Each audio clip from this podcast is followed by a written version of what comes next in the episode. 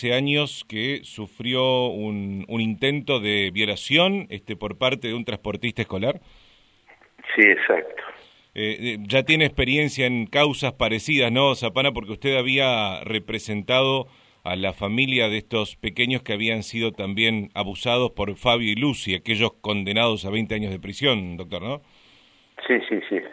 Cuénteme cuál es la, la, actualidad de esta causa, de la, de la causa más reciente. Eh, esta causa es, distinta de la otra porque en la otra una agresión que se concretó y dejó secuelas físicas, psíquicas. eh, fue más grave, se calificó como gravemente ultrajante por las circunstancias y la duración. Esta fue un ataque sexual, la, de, la última, por la que usted me está consultando. Sí.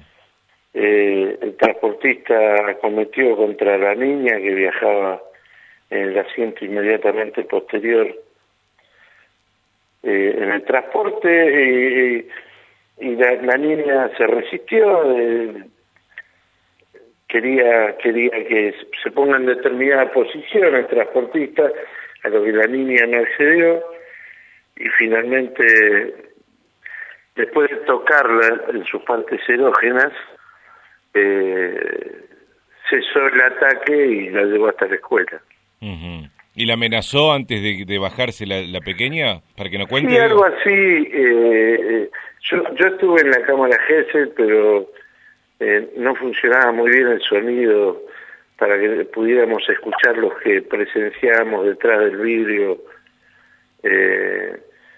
así que hasta que no esté el informe, no tengo muy en claro esa circunstancia. Es como que le dijo, no, no digas nada, por favor, o, intentó minimizar como que fue algo natural, pero la nena, la nena tiene una muy buena formación desde la familia, en la escuela, la escuela se portó muy bien, la maestra, las compañeritas, las autoridades, eh, no fue como la otra vez que eh, desde la escuela, la maestra y un grupo de padres eh, hicieron todo lo posible de la mano de la directora de la escuela para, para que se soslaye esto y para que pase como que fue la mamá o el papá o otra persona los que habían abusado. Pero fíjese que hasta la Corte Suprema, eh, después de 10 jueces que pasaron por la causa, más la, el Superior Tribunal de Justicia, eh, nueve jueces, más cinco jueces de la Corte Suprema, todos dijeron que no era así. En este caso, Zapana, tenemos entendido que fue liberado ayer el, la persona acusada luego de cubrir una garantía caución de 300 mil pesos. ¿Tiene usted esa misma información? Sí, verdaderamente no, no tengo conocimiento, Gustavo, pero eh, ¿Por qué? Porque la querella no es parte del incidente de escarcelación. O sea, está el, expediente principal, donde están todas las pruebas, las pericias, la GESEL. Y después va separadito otro expediente que inicia el defensor del imputado, eh, solicitando la excarcelación. en ese expediente nosotros no somos parte, en consecuencia no intervenimos y no nos notifican lo que se resuelve. Lo que sí considero que, por sentido común el juzgado va a tener que comunicarnos en las próximas horas si verdaderamente esto que usted relata es así y qué tipo de restricciones se le impuso al escarcelado. Porque en un caso de violencia de género, donde por ahí hay una amenaza telefónica, ya vas a ver cuando salga lo que te va a pasar, por ejemplo. O un sopapo, se le imponen restricciones de 300, 500 metros de la víctima, eh, prohibición de acercamiento, de contacto telefónico, epistolar, etcétera, etcétera. Y en este caso estamos hablando de un delito mucho más grave, que es un atentado contra la libertad sexual, de hecho, el, la conducta de, este hombre, José María, está calificada como delito contra la integridad sexual, a todas luces surge una cuestión de lógica y sentido común, le reitero, que se nos informe qué tipo de restricciones se le impuso en orden a velar por la seguridad y la seguridad de la familia. Claro, claro. Y, y de todos los chicos que pueden potencialmente subir ese transporte. Claro, eso le iba a preguntar. ¿Alguna, alguna especie de, de prohibición hasta que esta investigación esté avanzada de que no pueda seguir transportando menores, no? Eh, sí, fíjese, en un partido de fútbol un jugador pega una patada y lo suspenden y no puede jugar. Acá estamos hablando de un delito contra la integridad sexual una persona de 49 años contra una menor de 13. Que si usted la ve, va a parecer que tiene 10, no 13. Eh, y, va a seguir transportando criaturas. Eh, eso es lo que me llama la atención.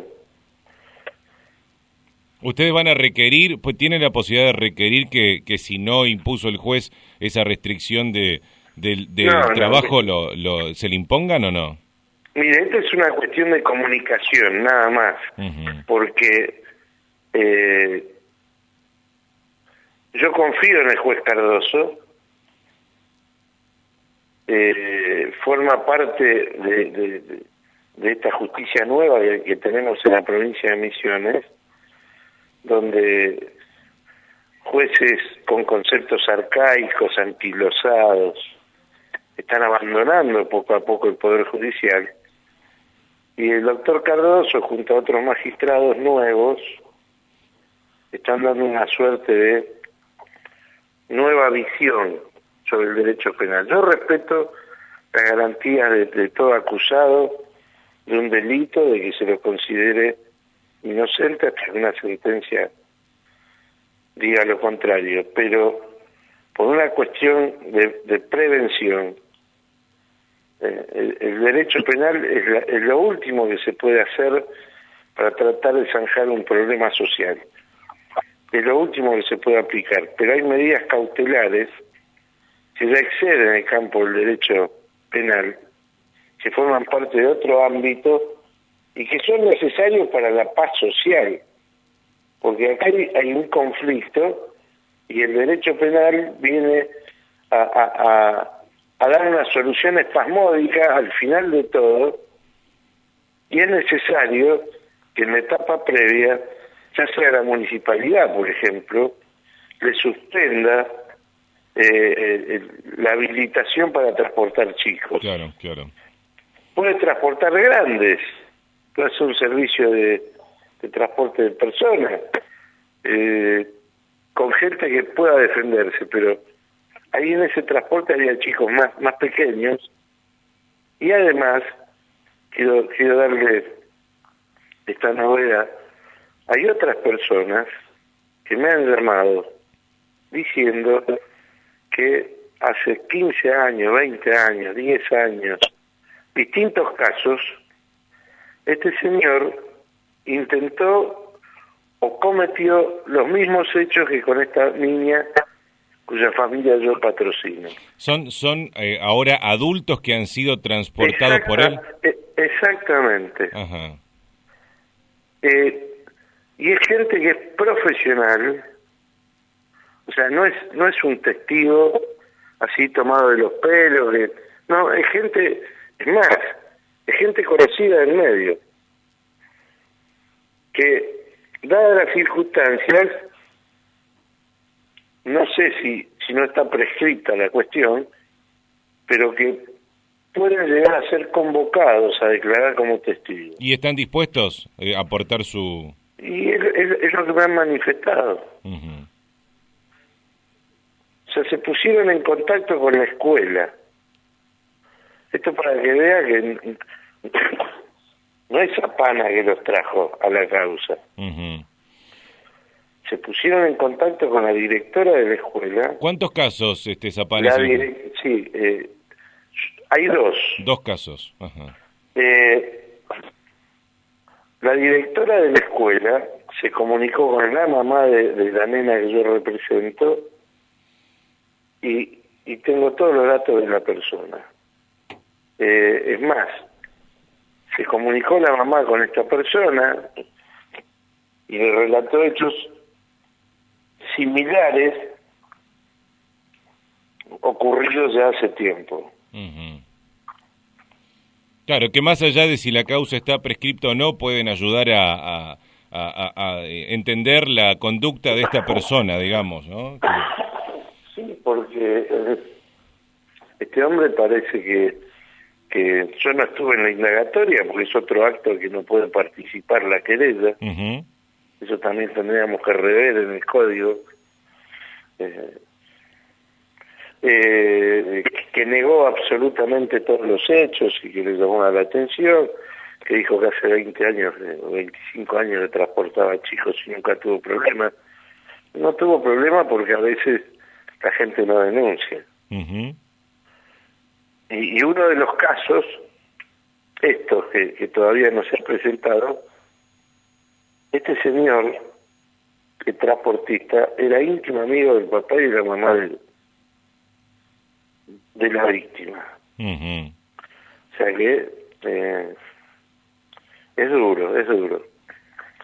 Además, conocemos que las estadísticas, la ciencia, habla de que la, la pedofilia es, es, un, es un mal incurable, digamos.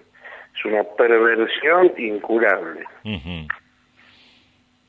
Yo lo lamento por, por, por la gente que no pudo denunciar en su momento o, por los padres que callaron, eh, pero pero si esto se hubiese denunciado en su momento, hoy, hoy no hubiese sucedido lo que estamos, eh, de lo que se está hablando en este momento y la investigación en curso en el juzgado instruccional. Zapana, si bien no pudo eh, escuchar bien eh, por el defecto del audio de la cámara GESEL, de lo que sabe usted, ¿este hecho habría sucedido cuando había otros menores dentro del transporte que estaban dormidos? Como suele pasar con los chicos cuando van a la escuela temprano, digamos que se duermen. Exacto, cinco, cinco y entre las 5.30 y las 5.50 este señor empieza a recoger menores. eh, y a su propia esposa. Sí. Y cuando estaba llegando al centro, bajó la esposa, pararon en la casa de un chico, eh, ahí a pocas cuadras, del Roque González, y como el chico no salía,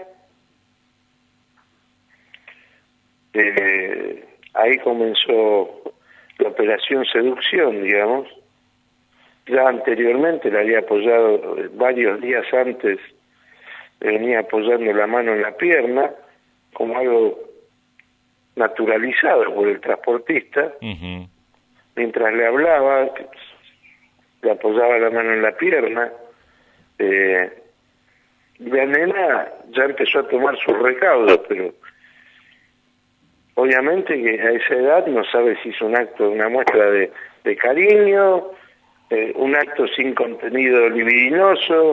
Además, eh, además lo conocí hace varios años, ¿no? Era desde, el primer año, desde el primer grado o segundo grado, o sea, toda la primaria prácticamente la transporto. Eh, en el caso de Lucy y de Fabio también debemos debemos hacer una suerte de déjà vu eh, la gente no podía creer, pero bueno, sucedió.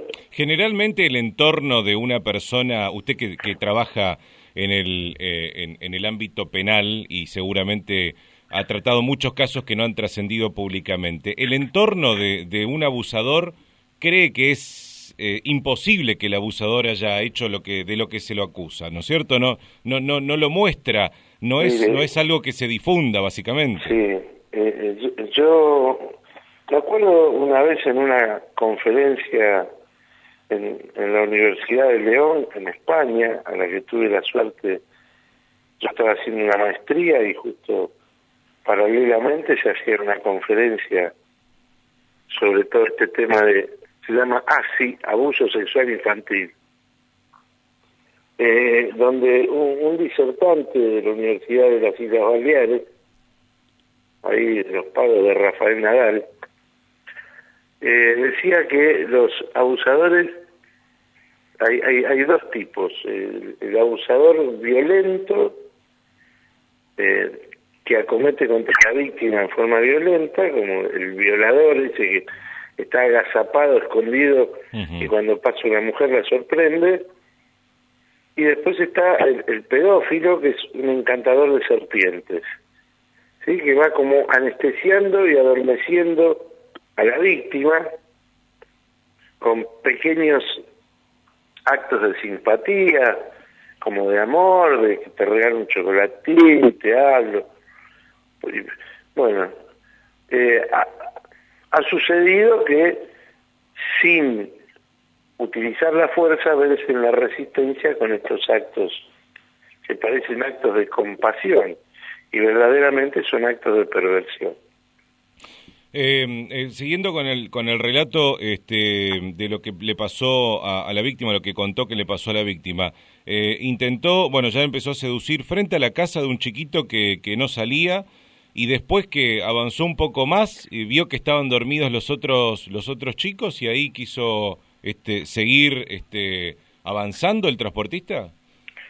Sí, sí, avanzó, de hecho avanzó. El, el, hecho que se le imputa, más allá de la calificación legal, es haber tocado voluntariamente la zona erógena de la menor, mientras la menor le decía, no José, no José, no José, y él le decía, abrir las piernas, abrir las piernas, abrir las piernas. O sea, esto no es no es un, un, tocamiento involuntario, sino es un acto con contenido sexual, que está reprimido por la ley. Y además... está eh, reprimido con un agravante, que en su condición de guardador irresponsable y responsable de, de la guarda de la menor, de la seguridad de la menor, de la custodia de la menor, lo que lo pone en las puertas de una pena de, de 3 a 10 años de prisión. Eso le iba a consultar justamente Zapana. No es lo mismo que un cualquiera, un desconocido que pasaba por la calle e intentó hacer eso, a que lo haga una persona en quien los padres de la menor hayan depositado su confianza, digamos. Mire, Gustavo, en, en el medio, en el multimedio de ustedes, hace muy poco eh, el presidente de la Asociación de Transportistas Escolares eh, expresó y está consignado en la página web de, Misiones Online y en otros medios más que los transportistas eran los padres postizos de los chicos y que los padres confiaban plenamente en los transportistas para que los lleven seguros a la escuela. Si el propio presidente de la asociación, que en esta oportunidad actuaron en forma cauta, que no salieron, no sé si, si se acuerda, si usted se acuerda. Sí, me acuerdo, me acuerdo, me acuerdo que antes a full con esto. hicieron marchas para defenderlo en otra oportunidad, con, Fabio y Lucy. algunos transportistas, porque no, no todos son iguales. No, claro, claro. Eh, por suerte, la sociedad tiene esta suerte de, anticuerpos que, que elimina lo tóxico del sistema. Yo con esto quiero decir que los transportistas son, el 99,9% son buenas personas. Pero lamentablemente en todos los órdenes de la vida, como en la abogacía, el periodismo, eh, hay uno o dos que lamentablemente rompieron el molde de la normalidad y transgreden la ley. Y en este caso especial, donde los padres confiamos en, estas personas para que trasladen a los chicos a la escuela, la ley ha previsto un agravante en la penalidad, que es el mismo que le corresponde al padre, a la madre, al tutor, a un docente, al curador, a un docente, a, un ministro de un culto religioso. Eh, así que eh, voy a esperar que el juzgado me diga, mire doctor, lo, lo escarcelamos y las restricciones son estas. Pero todavía no sé absolutamente nada. Bueno. Le agradezco mucho eh, toda la información que nos ha brindado, doctor Zapana, en esta mañana de sábado. ¿eh? Bueno, un gusto. Hasta luego. Buen día. El doctor Hugo Zapana es eh, representante de la querella particular, los familiares, la, la familia de esta